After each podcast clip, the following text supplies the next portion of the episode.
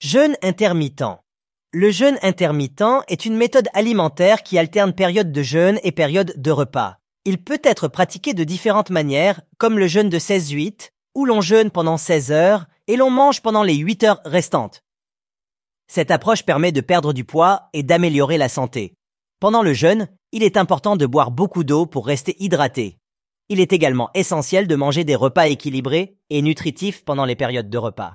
Cependant, avant de commencer le jeûne intermittent, il est recommandé de consulter un professionnel de la santé pour obtenir des conseils adaptés à votre situation.